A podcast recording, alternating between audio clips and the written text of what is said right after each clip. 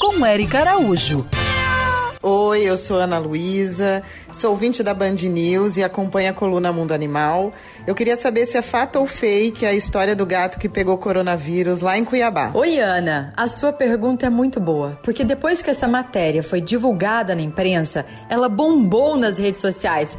E para esclarecer, procurei meu colega Dr. Paulo Brandão, médico veterinário, infectologista da USP e especialista em coronavírus. Em relação a esse caso relatado agora de um gato em Cuiabá com o coronavírus da Covid-19, isso não traz nada surpreendente e não traz nada de novo. Por quê?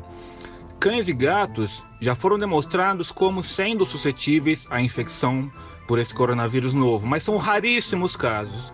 E sempre esses animais, cães e gatos, são casos terminais o vírus não encontra um bom ambiente para se replicar neles. Então, cães e gatos, ainda que muito, muito raramente possam ser infectados por pessoas transmitindo o vírus, eles não transmitem de volta para as pessoas.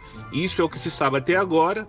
Isso reforça o que a gente já sabia de que esses animais não têm importância na transmissão da Covid-19. Essa é uma doença que se transmite de pessoa a pessoa, sem precisar de intermediários. Então, respondendo a Ana e aos nossos queridos ouvintes, existem muitas pesquisas acontecendo, mas o que é fato até agora, o que a ciência sabe, é que os pets não transmitem um novo coronavírus.